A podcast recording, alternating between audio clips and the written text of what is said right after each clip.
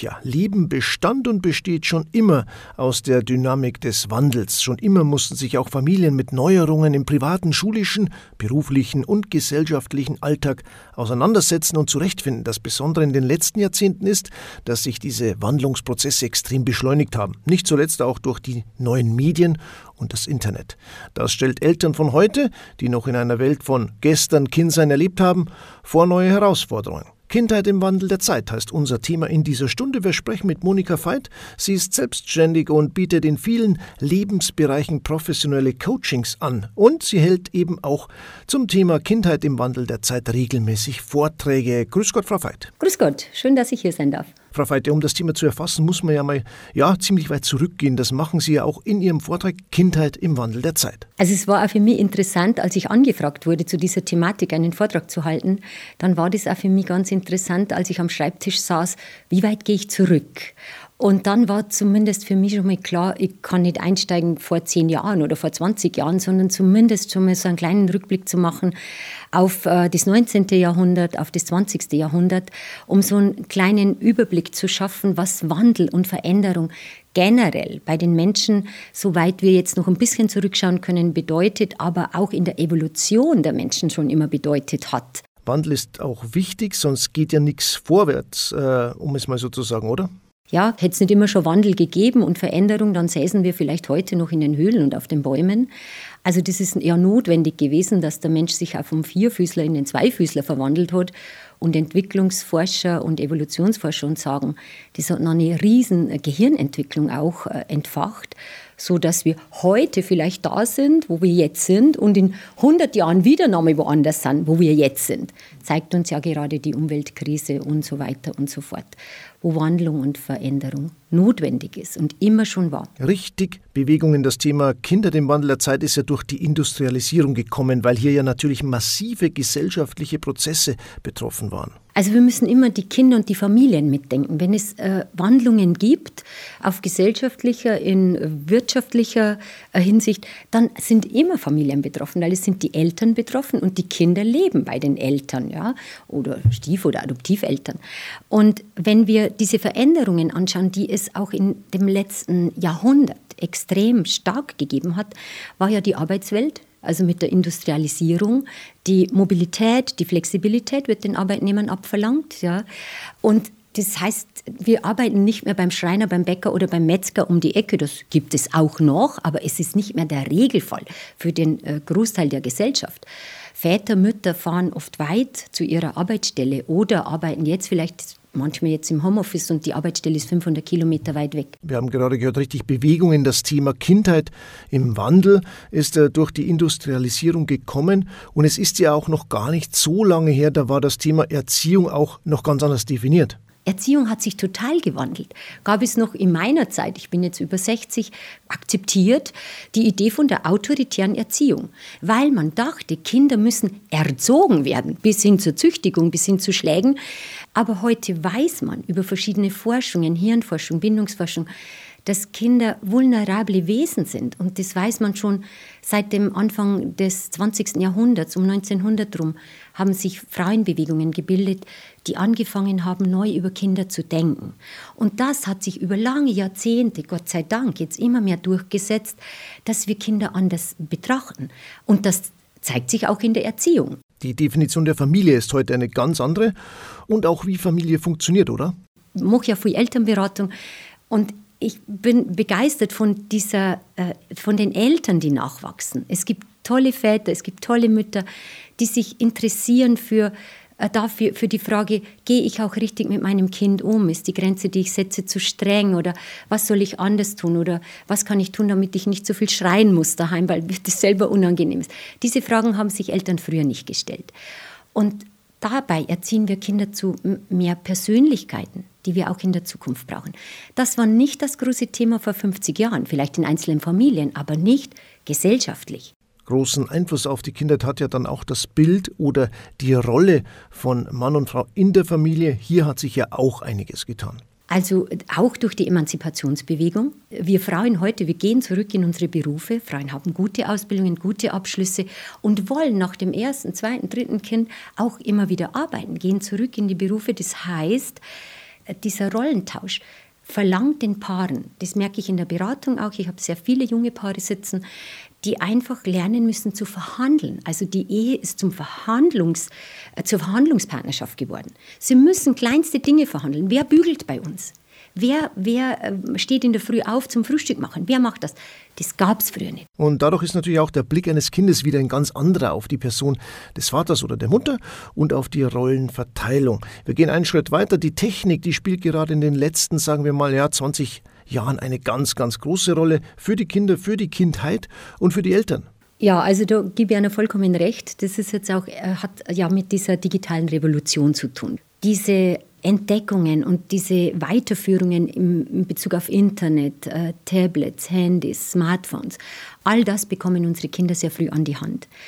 Und äh, man nennt es einfach digitale Revolution. Hier ist vielleicht der einzigste Aspekt, den wir jetzt im Verlauf der Geschichte anschauen können, dass diese Veränderung extrem schnell ging. Das können wir alle beobachten. Es ist zu schnell für die äh, Regierenden. Die, die hinken immer hinterher mit Gesetzen, mit Datenschutzgesetzen und, und, und, weil die großen Denker in dieser Welt, ja, Zuckerberg und Co., ja, äh, etwas vorausdenken, erfinden, in die Welt stellen und wir als Menschen gar nicht hinterherkommen, wie wir mit diesen Dingen umzugehen haben. Das Alter zum Beispiel, in dem Kinder ein Handy bekommen, wird immer jünger. Was das heißt, was das bedeutet und welche Auswirkungen das hat, wir sprechen drüber im Thema Kindheit im Wandel der Zeit. Unsere Fachfrau ist Monika Veit. Frau Veit, ähm, für die Kinder ist es ja nicht etwa alles neu, sondern es ist einfach in vielerlei Hinsicht alles technisierter, aber schon von Anfang an, oder? Die Kinder werden heute schon in zwei Welten hineingeboren, im Gegensatz zu früher. In die reale Welt, in die Beziehungswelt mit leibhaftigen Personen und in die digitale Welt. Und das können alle Eltern, die jetzt vielleicht diesen Radiobeitrag hören, selber auch erleben. Wenn sie ein kleines Baby jetzt daheim haben, eines, das zu krabbeln anfängt oder gerade laufen, die nehmen irgendein Teil, halten es in die Höhe, egal, das muss noch gar kein Handy sein, aber sie machen ein Selfie. Hat unsere Enkelin sehr früh gemacht, da konnte sie gerade so stehen. Was hat sie gesehen? Sie hat gesehen, alle Erwachsenen halten so ein Ding vor die Augen und drücken ab. Und sie spielen das nach. Da steckt auch drin, dass es schier unmöglich ist, den Kindern den technisierten Alltag ja, zu entziehen und das würde ja auch gar keinen Sinn machen, oder? Was ich im Moment in meinen Vorträgen immer wieder propagiere, ist, äh, dass ich den Eltern sage, es wäre sträflich, den Kindern diese modernen Medien vorzuenthalten. Aber genauso sträflich wäre es und ist es, wenn wir sie da drin alleine lassen. Alles Neue bringt Herausforderungen, darüber haben wir schon gesprochen. Und es hat natürlich seine Auswirkungen, um es eben jetzt wieder auf das Thema Kinder zu beziehen. Also das ist, glaube ich, die Grundherausforderung, über die wir ja schon vom Anfang geredet haben, dass immer Veränderungsprozesse immer auch äh, Risiken bergen. Ja? Der Mensch rüstet nach. Das heißt, wir erfinden etwas, wir machen etwas, aber wir hinken hinterher mit den Sicherheitssystemen.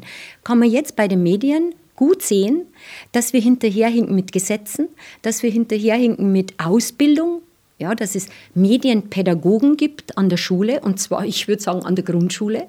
Das müsste längst passieren, zehn Jahre lang schon. Ich hoffe, es passiert jetzt. Das heißt, die Schulsysteme spiegeln den Wandel sehr deutlich wider.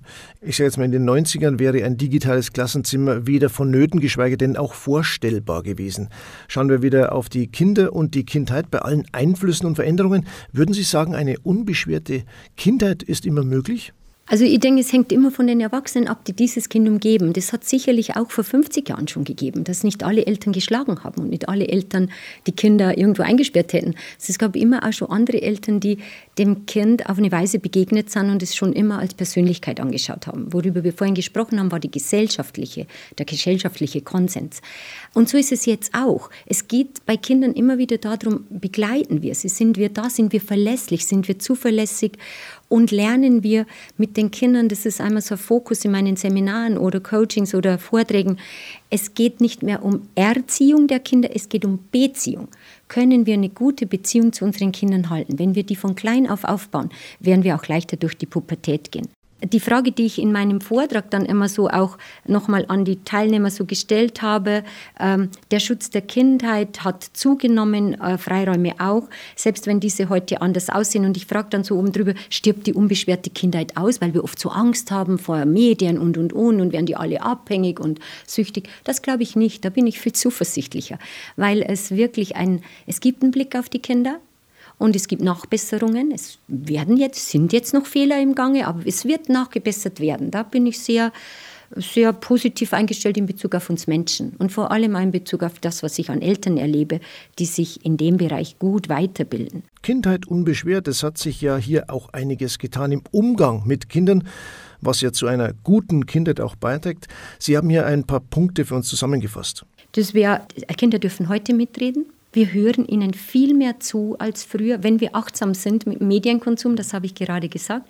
Wir wollen Kinder heute immer mehr verstehen, was geht in dir vor. Das war früher nicht der Hauptkontext. Wenn ein Kind wütend war, hat man gesagt, geh auf dein Zimmer und beruhig dich und dann kannst du wieder kommen. Wir nehmen Kinder wirklich ernst als Persönlichkeiten. Sind wir nicht nur irgend so ein Geschöpf, das erstmal irgendwas werden muss, sondern wir nehmen sie ernst. Wir wissen auch um die Verletzlichkeit der Kinder. Wir ermöglichen ihnen viel in Bezug auf ihre Talente und Neigungen. Eltern sind bereit, dazu zu lernen, um Kindern neu zu begegnen. Das ist meine Beobachtung und sicherlich nicht nur meine. Ihre Botschaft für das Gelingen in der Familie, in den Beziehungen zu den Kindern lautet ja, mehr mit Kindern leben statt für sie. Was steckt da drin? Man hat in der Corona-Zeit wieder festgestellt, auch wenn die digitale Welt noch so spannend ist für die Kinder und wenn man meint, man kriegt sie da nicht mehr weg, jetzt können wir sehen, Nein, sie brauchen die reale Welt, sie brauchen die realen Beziehungen. Das konnte man sehen, wie sehr sie jetzt gelitten haben. Jetzt heißt es auch, die Schulen auf keinen Fall schließen. Und hier geht es nicht alleine darum, dass wir den Lehrplan durchbekommen, sondern es geht auch darum, dass sie die sozialen Kontakte nicht verlieren. Das ist auch das Gute, was wir hier in der Beobachtung sehen. Aha, den Kindern reicht es nicht, daheim stundenlang am PC zu sitzen und ein bisschen zu chatten und Spielchen zu machen mit ein paar Freunden, sondern sie wollen Sie wollen sich leibhaftig treffen am Pausenhof, neben dem Freund in der Schule sitzen. Und sie wollen genauso auch mit den Erwachsenen leibhaftige Beziehungsbegegnungen. Gleichzeitig muss ich natürlich aber auch zur Verfügung stehen. Ich muss ja Zeit haben, Zeit anbieten. Wir müssen die Kinder einladen. Manchmal sogar die Väter, wenn die Söhne haben in der Pubertät, sagen, was machen sie mit ihrem Sohn? Was bieten sie ihm an? haben sie schon mal gecampt mit ihm oder Radl gefahren oder ja, was, was, was? Ja, der mag ja nicht. Das stimmt so nicht. Es muss das Angebot kommen. Eine Mutter hat es neulich erzählt, sie ist in einer schwierigen Phase mit ihrem Sohn gerade. Und dann sagt sie, es muss doch irgendwas geben, was wir beide zusammen machen können. Dann sagt er glatt, er hatte schon diesen Führerschein, den man mit 16 machen kann, für so ein Moped oder was man da fahren darf. Sagt, ich möchte mit dir eine Motorradtour machen. Sie hatte, weil er wusste, die Mutter hatte einen Motorradführerschein, ist lange nicht mehr gefahren. Dann hat sie gesagt, okay, dann machen wir das. Ich bringe mein Motorrad zum TÜV, ich melde es wieder an und ich drehe eine, eine Runde, ob ich es noch kann. Und wir haben drei Tage verbracht und sie hat gesagt, das war wundervoll. Eine schöne Geschichte zum Schluss. Unsere Zeit ja, in dieser Stunde ist fast rum. Monika Veit, Coaching-Expertin, war unser Gast zum Thema Kindheit im Wandel der Zeit. Ein herzliches Dankeschön und alles Gute. Ich danke Ihnen auch. War schön hier zu sein. Vielen Dank.